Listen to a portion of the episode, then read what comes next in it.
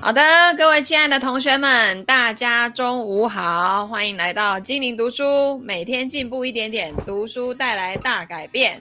那个传老师，麻烦把声音关小一点哦。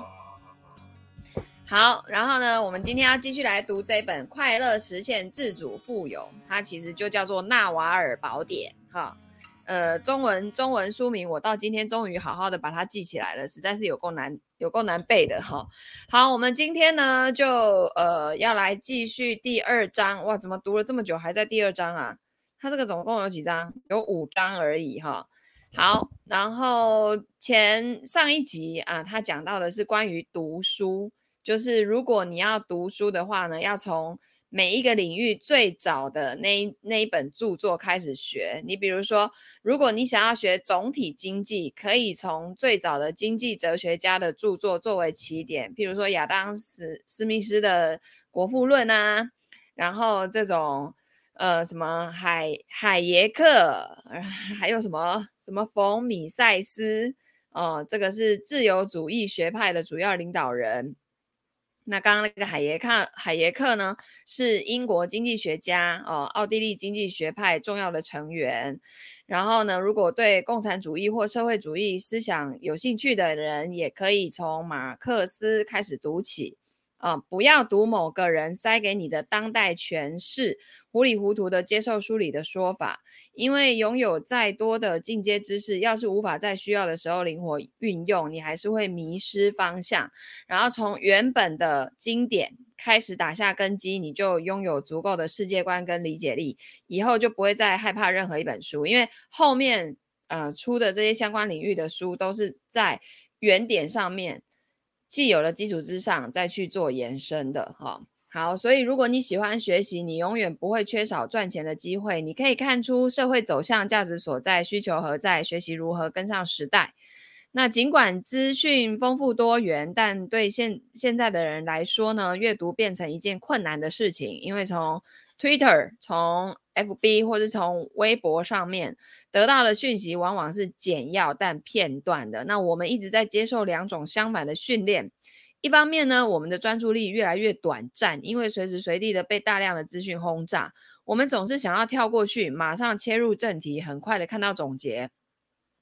那另外一方面，我们从小就被灌输要把一本书读完的观念，求学时期老师还会指定阅读，然后你就要把那本书读完。时间久了之后，我们就渐渐忘记怎么读书。我认识的每个人都曾经被某一本书困住，你可能现在就困在某一页，没有办法再往前进。但你告诉自己要把书读完才可以，结果呢，就会有好长一段时间你都不会想要再读书，不会想要再看书。那对我来说，放弃阅读何其悲惨啊！我曾经放弃看书，转去看部落格，之后呢，又转去看 Twitter 跟脸书，但是我发现自己什么也没有学到，只是吃了一整天的多巴胺小点心。呵 呵透过一百四十个字的贴文让多巴胺飙升。发了推文之后，我会看有谁转推我的推文。这件事情好玩又奇妙，就像一场无止境的游戏。但到头来，我发现自己还是得重拾书本。我知道这很难，因为我们的大脑已经习惯在脸书啊、Twitter 啊、微博上面啊，或者朋友圈啊，其他短小零碎的资讯上消磨时间。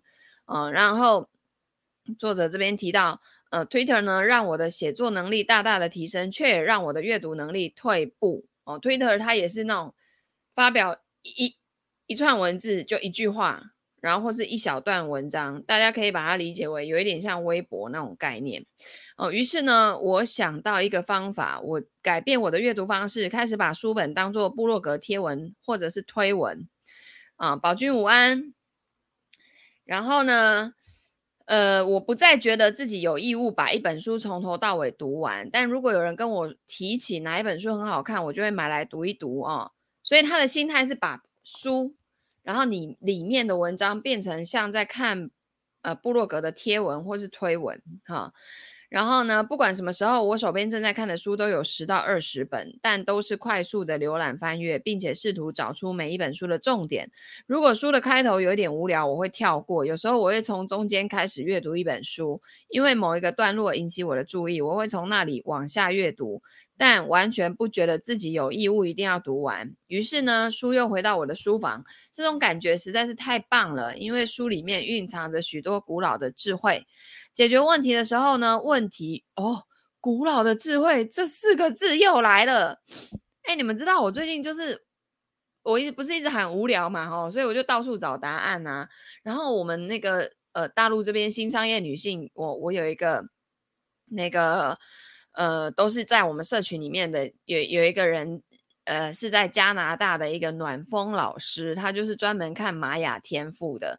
然后透过你的生日，他就会看，可以看到你的天赋有哪一些还没有被发挥。天赋就是你与生俱来的，就是像鱼会游泳，然后老鹰会飞，就就是。他天生就会的，好吗？哦，然后不是硬要叫鱼去学飞，然后叫老鹰去学游泳，不是这个概念哦。就是你你与生俱来的有什么，然后你还没有被发挥的有哪些？然后我就算了我跟传伦老师的，然后传伦老师的我发生，我发现古老的智慧对应玛雅天赋的红龙啊，童谣你是红龙哦，嗯。好，总之我也刚开始学红龙，我学完有一点忘记，是那种跟嗯、行动力，然后什么什么呃组织能力、组织能力有关的人，嗯，哇，所以来找你来协助我真的是对了，没错。好，然后呢，那个反正反正他的那个。那个暖风老师的意思就是说，哎呀，你你最近你今年那个整个宇宙的能量啊，然后跟你这个人本身的这些全部都是挑战并且冲突的，所以你会感到这这样子是很正常的一个状态。然后，然后他说他有很多的个案啊，一旦遇到像我一样的情况，是那种。整个人会在很低谷，并且怀疑人生的。他说：“你已经很棒了，你能量很强大，你就只是觉得无聊而已。”然后就叫我呢，可以去呃多跟原生家庭爸爸妈妈做连接嘛，然后还有那个多去接触古老的智慧啊，比方说《易经》啊、《金刚经》啊等等等等的。然后你看，我现在看这本书又有这这这个 这五个字叫“古老的智慧”哈。解决问题的时候，问题越古老，解决方法就越古老。假如你想学开车或开飞机，就应该读现代人写的书，因为这些都是现代才有的问题，所以最好的解决方法在现代。可是，如果你想知道如何维持身体健康、保持心灵平静、建立家庭以及何种价值观值得培养等等的问题，古老的解方也许会更好哦。任何一本流传两千年的书，都已历经许多人的筛选。书中的一般原则可能是比较正确的。我常常回头阅读这一类的书籍。好，你知道有一些歌曲就是在脑中回荡不去，你的想法也是如此，所以要慎选你阅读的东西。平静的心灵、健康的身体、一栋充满爱的屋子，这些东西用钱是买不到的，要靠你去争取。哇，所以他就进入我们今天进入到第二步了，诶，叫做关于快乐。财富、健康、快乐是人生三大事。我们把财富排第一，快乐排最后。可是他们的重要性却刚好相反过来。实际上，如果快乐也很难不拥有财富吧，对吧？财富不是只有那个金钱方面的定义哦，它它包含的范围又更广泛哦，包括你的整个人生。所以第三章呢，它的标题写“学会快乐，欲望少但更好”。哦，别把自己太当回事，又却又不把别人当回事。对，现在的人就是都把自己看得太重要了哈，实际上并没有哈。好，保持快乐的五个技巧。如果你在十年前问我有多快乐，我不会理会这个问题。如果最高是十分，我大概是两分或三分，顶多四分，因为当时我并不觉得快乐有多重要。那在今天，我的答案是九分。有钱当然有帮助，但只占很小的一部分，大部分是靠这些年来我体认到追求快乐是我人生中最重要的大事，而且我学到了不少培养快乐的技巧。就跟保持健康还有营养均衡一样哦，快乐是一种高度个人化的能力，可以靠学习来获得。就跟其他人生大问一样啊，随着年龄增长，快乐的定义也会不断的变化。小时候呢，你会问妈妈，人死了会怎么样？世界上有圣诞老人吗？上帝存在吗？然后长大之后，你就会问自己应该要跟谁结婚，怎么做才会有幸福的人生。你往往无法得到直截了当的回答哦。尽管最终会有一个答案，但每个人都不同哦，无法一体适用。那对我有意义的答案，对你来讲可能是什么？胡说八道哦。就有一句话叫做“别人的糖衣，自己的毒药”，或是“自己的糖衣，别人的毒药”。你认为可以的，在别人身上未必合适，对吗？哦，那无论快乐对我意味着什么，对你可能有不同的意义。探索自己对快乐的定义，是人生很重要的事情。那对于有些人来说，快乐是一种完全投入的心流状态；也有人认为快乐就是知足，一种心满意足的感受。我对于快乐的定义也是在变哦，现在的答案跟一年前已经不一样了。对我来说啊，快乐其实是回到一种预设状态，就是当你不再总觉得人生好像少了什么，快乐就在那里。快乐啊、作者的定义就是。快乐就是觉得自己什么都不缺。人类呢，非常擅长靠主观判断来存活，而且会一再重复某一些行为。我们会不自觉地四处打探，脑袋里总是想着我需要这个啊，或者我想要那个。我们会无时不刻的呃，不把自己呢。困在欲望的大网里面，那快乐就是觉得自己什么都不缺的一个状态。当你什么都不缺，你的心智也跟着放空，不会一下子跑去，呃，跑到过去后悔没做的事情，一下又跑向未来，在计划还没发生的事情。当你的心智放空，你的内在就能得到平静。当内在平静，你就会觉得满足，感到快乐。如果你不同意，也无法。啊，毕竟快乐的定义呢，因人而异。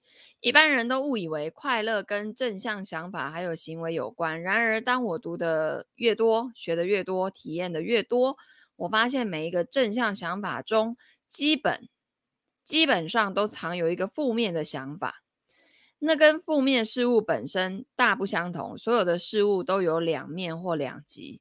哦，如果说如果我说现在很快乐，啊，那表示我曾经很悲伤。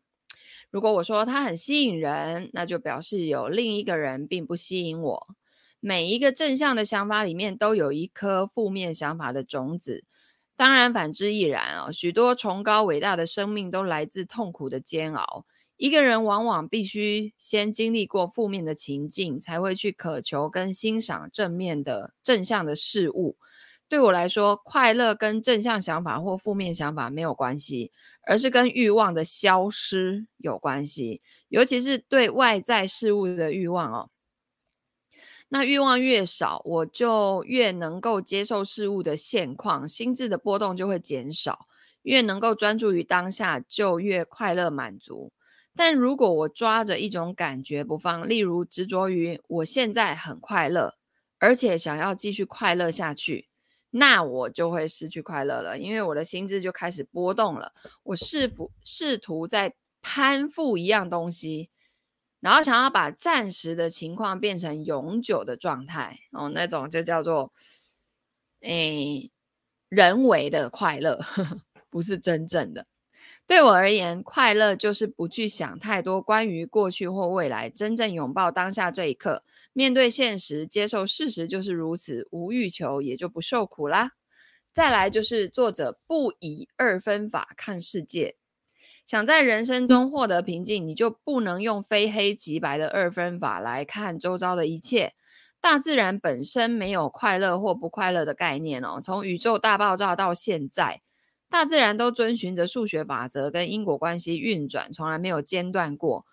世界万物就是它所呈现的样子，无所欠缺。唯有个别的心灵才会觉得快乐或不快乐，而一切事物也因为人的欲望而变得完美或不完美。这个世界呢，只是把你内心的感受反射回去给你。现实是中立的，没有带任何的评判。对于一棵树来说，没有对错或好坏的概念。人出生之后，开始接收一整套的感官经验跟刺激，然后死去。如何诠释这些事物，完全取决于个人。所以呢，我就说，快乐是一种选择。当你相信它是一种选择，你就可以开始锻炼自己，学会快乐了。好，所以接下来是以最好的方式诠释一切。没有任何外力会去影响你的情绪，不管你的感觉有多么的强烈。我也渐渐相信，所谓的自我真的完全微不足道。这个领悟呢，对我的帮助很大。假如你自认为是全世界最重要的人，你会希望全世界都臣服在你的意志之下。如果你是世界上最重要的人，世界却不顺服于你，一定是哪里有问题。然而，如果你知道，对于宇宙万物来说，人呐是极为渺小的，就像细菌对于人类来说极为渺小一样，那么你对生命实际上应该是怎么样，就不会有错误的期待。啊，生命就是它呈现出来的样子。一旦你接受了这一点，就没有理由因为结果不尽如人意而感到不快乐了。那这种中立的状态呢，并不是令人疑惑或者是费解的彻底的超然。我猜想一般人都觉得中立是一种淡而无味的存在，不是的，这个其实就是小孩的存在状态哦。当你观察小孩的时候，你会发现，整体来说他们都蛮快乐的，因为他们。真正的沉浸在周围的环境跟当下的时刻，完全不去想，若是按照自己的喜好跟渴望，情况应该要怎么样才对。啊，我认为呢，中立状态就是一种完美的状态。一个人只要不要太执着于脑中的想法，就可以很快乐。生命呢，就像夜晚里一闪即逝的萤火虫，转眼就到尽头。你必须充分把握每分每秒，不要花一辈子的时间去追逐一些愚蠢的欲望，慎选少数对自己真正重要的目标，而不是通往无底洞的欲望。你在这颗星球上的每分每秒都很珍贵，你有责任活得快乐，并且尽可能以最好的方式来诠释一切。接受事实，找回平静。练习冥想有助于接受现实吗？可以，可是很有限。你可能已经练习冥想很长一段时间了，但只要有人用了错误的方式说了错误的话，你可能又会被打回原形，变成被自我牵着鼻子走。这就像你好不容易举起一磅的重量，但有人却把一个大杠铃连同一叠盘子砸到你头上一样。尽管如此呢，还是比什么都不做好。哦，只不过每当你心里啊或情绪开始觉得痛苦的时候，要恢复平静啊，还是很不容易的啊。其实真正的快乐呢，不过就是伴随心灵平静而来的感受。多数的时候，快乐来自于接受，而不是改变外在的环境。呃，这边有一句话叫“借由训练自己看淡不能掌控的事情”。一个理性的人可以因此找到平静。我降低了自己的身份认同，减低脑中喋喋不休的杂音，学会看淡那些其实无关紧要的事情。我也不涉入政治，不跟不快乐的人为伍。我真心的珍惜我在这个世界上的时间，阅读哲学，练习冥想，跟快乐的人在一起，这些都是我的选择。而且呢，这么做对我的人生是很有帮助的。嗯，就像锻炼身体，你也可以稳定的提升你的快乐水平。好，那快乐、爱、热情都不是你从外在找到的东西，而是你内心做的选择。好，快乐就是你做的选择，也是你可以培养的能力。你的心智跟身体一样具有可塑性。你花了那么多的时间跟心力去改变外在世界，影响影响别人，还有锻炼你的身体，然后你却不愿意改变。内在的声音，甚至认命的接受从小就跟着你的自我设定、记忆跟身份认同，是过去加注在我们身上的包袱，会阻止我们自由自在的活在当下。我们把脑海的声音视为所有真理的来源，但其实我们内在的一切都是可塑的。每天都是新的一天，今天就是你余生的第一天。哇，这句话太酷了吧！今天就是你。余生就剩下来的人生的第一天，嗯，活在当下，开悟在一念之间哦。不管什么时候，你的大脑可能只有一小部分是专注在当下，绝大部分都在计划未来或者悔恨过去。也因为如此呢，你无法拥有美妙的体验，看不见世界万物的美好，也无法为自己的所在之处心存感激。假如你一直活在对未来的幻想里面，你可能真的会毁了自己的幸福。我不相信所谓美好过去的一切，所有的记忆、遗憾、人、旅行等等都是。人的不快乐有太多都是因为我们喜欢拿过去跟现在来做比较。我曾经读到一句很有智慧的话，就是“开悟在一念之间”，意思就是说，开悟不是你在山里面静坐三十年才能达到的境界，而是随时随地都可以达到的，在日常的每一天每一刻某一刻啊，你都可以有所顿悟。那这边有提到呢，与其担心会暴露缺点，而把脑中的思绪推向未来，不如采取行动改掉缺点，让自己真确的活在当下。要是这辈子就说好了，要是这辈子就是说好的天堂呢？而我们却把大好的时光给虚掷了。嗯，所谓的活在当下，就是我们都会，譬如说像像我那天不是提到我去花莲旅游，然后。到最后一天的时候，跟前面那几天，我们全家的状态是不同的哦。前面那几天就是去太鲁阁啊，然后开车在路上啊，去清水断崖呀，哇，那整车整路就是打闹，然后很开心，买东西吃啊什么的，就整个真的很沉浸在当下的度假的那种状态。可是到了最后一天，因为我们最后一天是下午的火车回台北，老实说，早上还有。非常足够的时间，可以继续在花莲市区开车到处玩。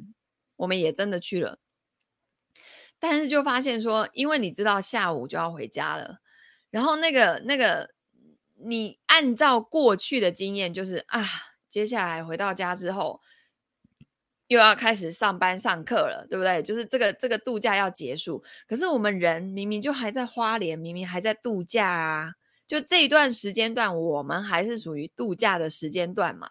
可是我们全家连小孩哦都不打闹了，然后就开始会有那种平常那种紧张严肃的气氛。那因为我们用过去的经验，然后去判断了未来，就是我过去度完假也是回来就要工作工作工作嘛。对，然后所以我就把我的过去搬到了未来，来阻碍我。有没有发现？哦，就是那如果我把过去那个那那那个经验给毁，就是给忽略掉，我不拿那个过去的经验搬到未来来阻挡我自己的话，我是不是可以很好的 在当下继续那个把呃那一天早上的时间好好的在花莲玩的很开心，对不对？然后很开心的回家，好，所以对，要删除过去的经验，就是。嗯，为什么小孩子他可以得到那种很纯粹的快乐的原因，就是因为他们很，他们就是因为我们我们都会用那种过去的经验，然后去去预测未来嘛。可是他们因为经验不足，然后他们也没想到要去从这里面找到什么脉络，所以他就每一个当下都是现在，他就都很开心，他不会用过去搬到未来，当成一颗大石头挡住自己，对。删除过去经验带来的未来预设感觉，没错。好，所以快乐靠内心平静哦，不是靠目标达成。因为快乐承载了太多的意义，而且因人而异。那对现在的我来说，比起高兴、快乐呢，更偏向于内心平静。所以呢，我并不认为内心平静跟目标达成是相通的。如果那是你最想做的事，你内在设定的目标。那么你做这件事情当然会快乐，但是呢，如果是外在世界硬塞给你的目标，比方说社会希望我这样，我是谁谁谁的长孙，所以我应该要那样，或者是我得要扛下这笔债或是这个重担，我不认为把那件事做成达成目标会让你快乐。啊、我想很多人都有一种隐隐约约无所不在的焦虑感。如果你留意自己的思绪，你就会发现，有时候你就是忙得团团转。那种感受并不好哦，你的大脑一直喋喋不休，或许你就是坐不住啊、即使坐在一个地方，脑子里呢却总是在想下一件事情，永远都会有下一件事情，然后再下一件事情，然后再下一件事情，永无止境，焦虑感就无所不在。如果你曾经试着让自己安静的坐下来，然后什么都不做，就只是放空，通常这种时候你的焦虑感最明显，你会坐不住。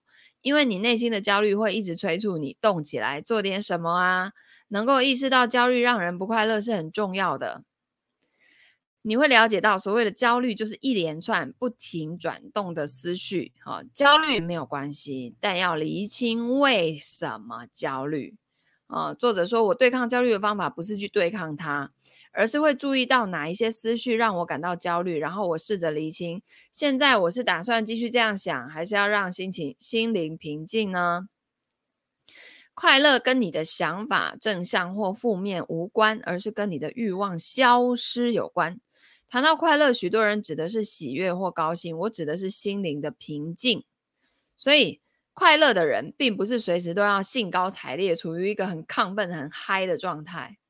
嗯，对，过生活不是度日子，让生活安排着自己。好，那他他说，快乐的人并不是随时都兴高采烈，而是随时可以心平气和的把事情解释清楚。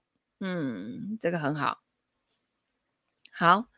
然后呢，不快乐来自不满足哦，所以要慎选你的欲望。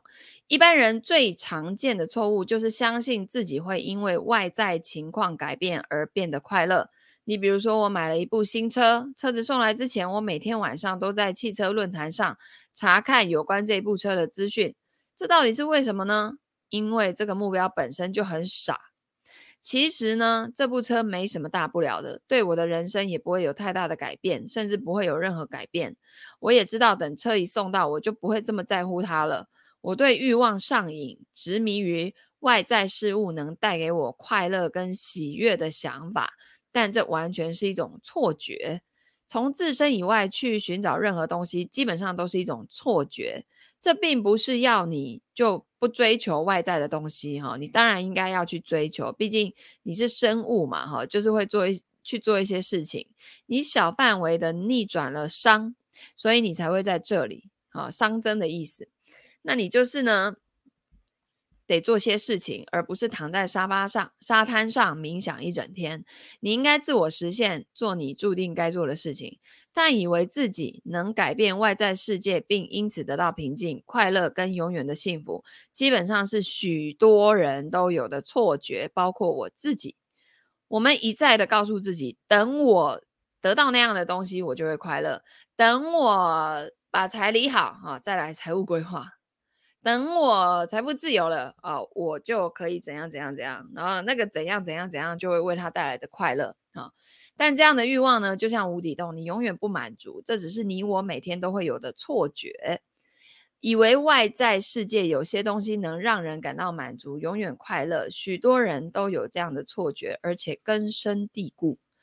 欲望是痛苦的源头。我想大多数的人都不明白这一点哦。欲望是你跟自己定下的契约。在得到你想要的东西之前呢，你是不会快乐的。我们一天到晚渴望得到这个那个，哈，但又去闷纳闷自己，诶，怎么还是不快乐呢？为了避免陷入欲望的无底洞，我总是随时提醒自己，要慎选我的欲望。我尽可能避免自己在任何时候有一个以上的欲望，限定欲望的额度，同时呢，坦然接受这个欲望本身就是造成我痛苦的核心。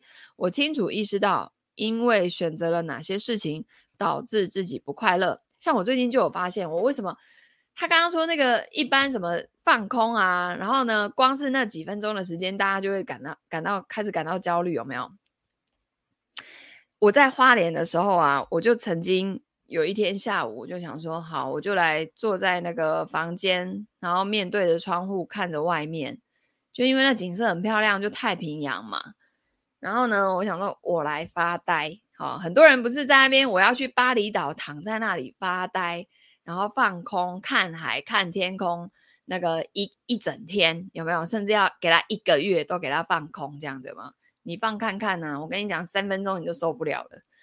我就发现我开始发呆，然后呢，看着那个外面，然后三分钟、五分钟，我就开始觉得 我在干嘛？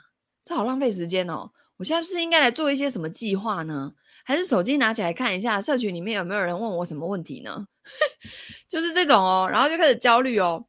然后我我刚刚不是说我提到那个玛雅嘛？玛雅它里面就讲到我们现在的用的所有这些形式历、这些时间的序列哦，都是以前的那种君王为了时间到要收税啊，就是几月几号要缴税啊，所以制定的这些历法啊。我们那个中国用的这种农历有没有？哦，就是按照那个大自然四季，什么二十四节气啊，哈，这种顺应大自然的这种道法的这种这种农历的东西，哈，然后然后一般我们现在用的那种西元的，就是那个阳历国历的这种部分呢，就是比较偏跟，因为它它主要建构的概念就是金时间就是金钱，time is money，time is money。我国中的时候有同学就念 Tom is Mary，所以我们都会说汤姆就是玛丽，意思就是时间就是金钱的意思。然后就是因为时间就是金钱，所以你根本不允许自己空白啊，你根本就不允许自己可以发呆啊。但是呢，在玛雅里面呢，它对于时间它的概念是时间就是艺术，你要按照整个宇宙的能量状态来安排你的时间运行。对，玛雅十三。月亮历，我跟你讲，今天刚好就是无时间日，对不对？七月二十五号，哎，人家还有一个无时间日，哎，我以前就，其实我以前对玛雅就完全没有，是不是？是不是？哎，这哪位同学啊？对那个。对那个玛雅有研究哈，无时无时间日。我以前其实对玛雅没什么兴趣，因为我想说那个好多图腾好复杂哦，然后我也只想关心我的，我我不想要去看什么，我不想要去学那种什么东西。可是呢，就是因为我跟加拿大那个暖风老师这样聊过了之后，我就发现我的妈呀，这个东西怎么可能是人类发明的啊？它肯定是某种更高维度的那个智慧来来来来传讯息给人类的嘛，对不对？玛雅很好玩，对不对？然后我就先就是那个暖风老师他有课嘛，我就去跟他学。然后呢，就发现人家是每个月就固定二十八天啊，就很像女生那个月经来二十八天一个周期。然后人家每个月的第一周是什么启动的能量，第二周进化，第三周是什么蜕变，第四周是什么分享啊？然后我就很喜欢这种你每一周有一个主题的那种概念，有没有？然后就这样子循环。然后呢？而且人家有十三个月，那十三个月乘以二十八天，等于等于三百六十四天。人家还有一天，就是今天，就是今天。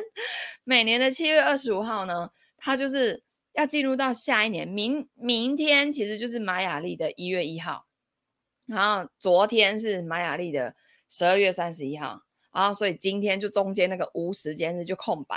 然后在这一天，你就可以去做你任何喜欢做的事情。然后因为时间就是艺术。Time is art，艺术它就包含了玩耍、放空，然后你创造出生活当中的乐趣的这种感觉啦。我因为我才刚接触，所以我还没有体会到精髓。然后我就觉得这些东西实在是太神奇了，而且这种东西 真的不会是人类自己发明出来的东西，它那个真的是接收讯息收来的，所以我觉得呢就很好玩。因为那个暖风老师不是跟我说你要去多接触古老的智慧嘛？那我相信这个这种更高维的智慧也是一种古老的智慧嘛。而且我最近又开始回去读那个南怀瑾写的《金刚经》说什么。我觉得南怀瑾写的那个真的很棒。好啦，反正最近我就是对于这种生命成长啊，然后自我探索啊，我不是蓝猴，我我的主图腾是蓝手，我就是执行力很强很强的那一种，而且我是光谱，但是我的那个高阶能量是红地球，就是那种要带领团队，然后去指引别人看到自己的人生方向，然后。去走过去的那一种，所以我现在其实是走在高阶的能量的这个，但是因为因为反正我自己自己对导航，我自己创业的这六年来啊，就是呃所有的东西都已经很按部就班啊，比如说时间到就开挑战营啊，什么就开啊什么的，就啊然后这些东西就是。反正就金融的领域，我从出社会就到现在已经深耕，这口井我打得很深嘛。然后你就会有一种感觉，就是这个东西很像那种你每天都在玛丽兄弟第一之一关那一关有没有？就会觉得很简单，然后可能闭着眼睛都可以打过关的那一种，然后就开始感到无聊。然后我早上才在跟我澳洲的那个同学，那个澳洲茉莉，她教生命之书的，在讨论，因为她现在也是要去建构整个。他的事业体系要有一个生态系，那我就发现我的财务规划，它其实只是我们人生十二大领域里面其中一个面向，而且财务规划它更侧重的是在如何跟就是那个策略嘛，然后战略啊、策略啊这些，可是前面有那种更大的呃信念啊、愿景啊，然后跟你的信仰是什么？你为什么想要达成这些财务目标？其实它背后有好多好多可以讨论的。所以呢，嗯，反正我现在也还在探索，好不好？好，就是中午的时候来跟大家分享一下。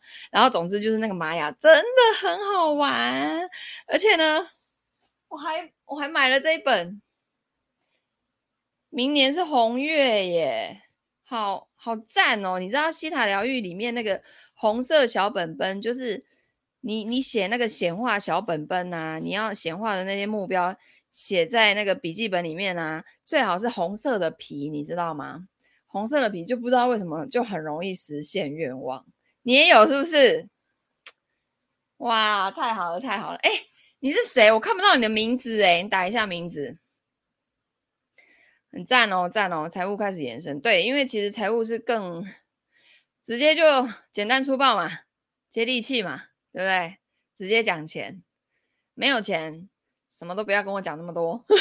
哈哈，史努比是不是？哦，你也有学玛雅哦？天哪，是史努比哦，史努史努比，你有学玛雅哦？哎，我之前对这个完全没兴趣，哎，我想说那什么东西呀、哎，那我们现在，我是就。真的哦，我说这些话的样子好有能量，所以我应该是往那个生命成长那个方向，但是我会用会用财务这个入口进来，财务这个入口，因为毕竟是我的专业嘛，就还是还是要，我还是希望大家要有自己的财务系统。我们在这个系统建构的好的情况下，我们才可以去学我们想学的，探索我们想探索的，然后。就是你不要因为啊要学一个东西，然后你还要在那边想很久想很久，你这是整个就匮乏且没有创造力嘛，对不对？嗯，可以一起玩是不是？好，我是蓝手，and 红地球，哈哈哈。结果浩君老师是蓝猴，但是他完全没有蓝猴的特质，他完全没有玩游戏啊那种创造力啊这种，然后就是从小被他的那个原生家庭。给教育的要正儿八经的这种有没有？谁谁是红月哦？你是红月，那你跟那个 Sarah 一样，但我我还没听到红月的那个那个那个那个那个那个那个是什么？好，总之这实在是哦，高维是蓝手哇，那太好了，那太好，蓝手我非常的专精哦，开玩笑了，我就是那个非常擅长蓝手的能量，好。哎，怎么讲到这里来啊？好，然后呢？他说，我看一下哦。他说，我想大多数人都不明白这一点哦。欲望是你跟自己定下的契约，在得到你想要的东西之前，你不会快乐。我们一天到晚渴望这个，渴望那个哦，然后又纳闷自己为什么不快乐。所以呢，呃。因为为了避免陷入欲望的无底洞，我总是随时的提醒我自己要慎选我的欲望。我尽可能避免自己在任何时候有一个以上的欲望，限定欲望的额度，同时坦然接受这个欲望本身就是造成我痛苦的核心。我清楚意识到，因为选了哪些事情导致自己不快乐，所以欲望是你跟自己定下的契约，在你得到想要的东西之前，你不会快乐。好，好哦。好，所以我们时间差不多了，对不对？重点呢，就是你要知道自己现在想要什么，不想要什么哦，要很清清楚楚、明明白白。那如果有点迷茫，你就去探索。现在市场上有太多太多的工具了，而且我觉得从疫情之后，整个地球的能量已经升维了。就是首先先各处封城嘛，把大家都锁在家里。这个时候就会回来探究很多过去可能没有时间停下来好好思考的问题，然后再来就是物质方面呐。说实在的，全球现在已经不虞匮乏了，真的。就你可能比起三十年前、五十年前，甚至一百年前的那个物质啊，已经差很远很远了。可是，就是人类反而开始在探索自己这种内在的东西，就是我们的灵魂要升到更高维的地东西，但是你不可以。